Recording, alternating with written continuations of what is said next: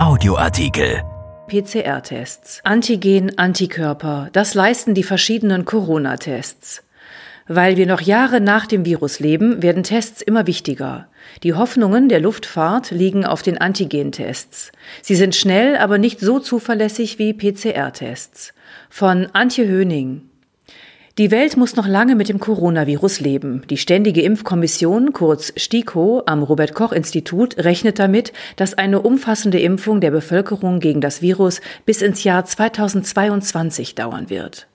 Auch wenn es bald Impfstoffe gibt, wird die Impfung der gesamten Bevölkerung Ende 2021 meines Erachtens noch nicht abgeschlossen sein, sagt der STIKO-Chef Thomas Mertens der Funke Mediengruppe. Umso wichtiger werden Corona-Tests. Ein Überblick. Der bewährte PCR-Test. Er ist derzeit der Standardtest und beruht auf erprobten Verfahren. Hier liest der Test das Erbgut des Virus aus. Konkret wird dazu eine Kopie der Virus-DNA mit Reagenzien in die Schleimprobe gegeben, die aus der Nase oder Rachenraum per Abstrich genommen wurde. Ist in der Schleimprobe das Gegenstück vorhanden, wird das Ganze verdoppelt, und zwar mehrfach. Diese Kettenreaktion wird immer wieder durchgeführt. Die Zahl der nötigen Verdoppelungen, bis das Gen mit Hilfe von fluoreszierenden Zusatzstoffen sichtbar gemacht werden kann, ist ein Indikator für die Viruslast. Der PCR-Test gilt als Goldstandard der Testung. Sein Vorteil? Er ist sehr zuverlässig. Nahezu 100 Prozent der Infizierten werden von ihm auch erkannt. Sein Nachteil?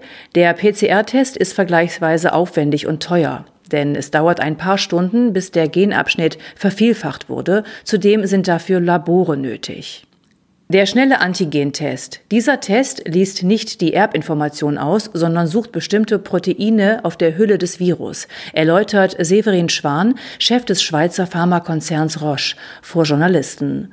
Roche ist einer der führenden Anbieter dieser Tests. Nachteil des Antigentests?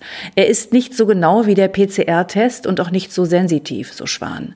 Laut Branche werden nur zwischen 87 bis 99 Prozent der Infizierten gefunden.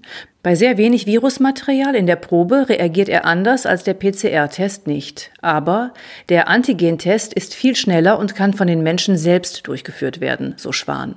Dazu machen die Nutzer selbst einen Abstrich, den sie dann in die Reagenzien tauchen. Es gibt auch Antigen-Tests, die in Lesegeräten bei Arztpraxen laufen. Aber man brauche eben kein Labor, so Schwan.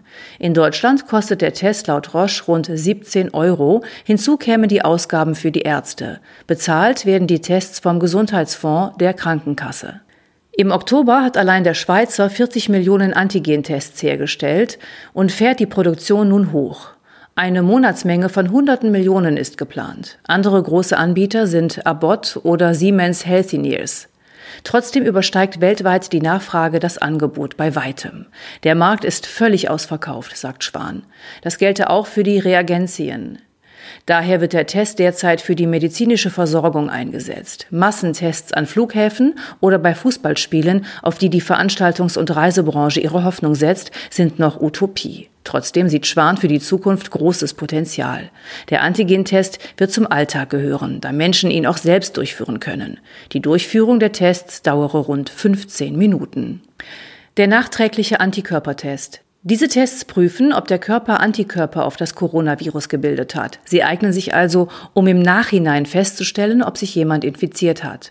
Da die Antikörper sich aber erst im Laufe der Infektion bilden, eignet sich der Test nicht, um eine akute Infektion nachzuweisen. Ein Artikel von Antje Höning erschienen in der Rheinischen Post am 30. Oktober 2020 und bei RP Online. RP Audioartikel. Ein Angebot von RP Plus.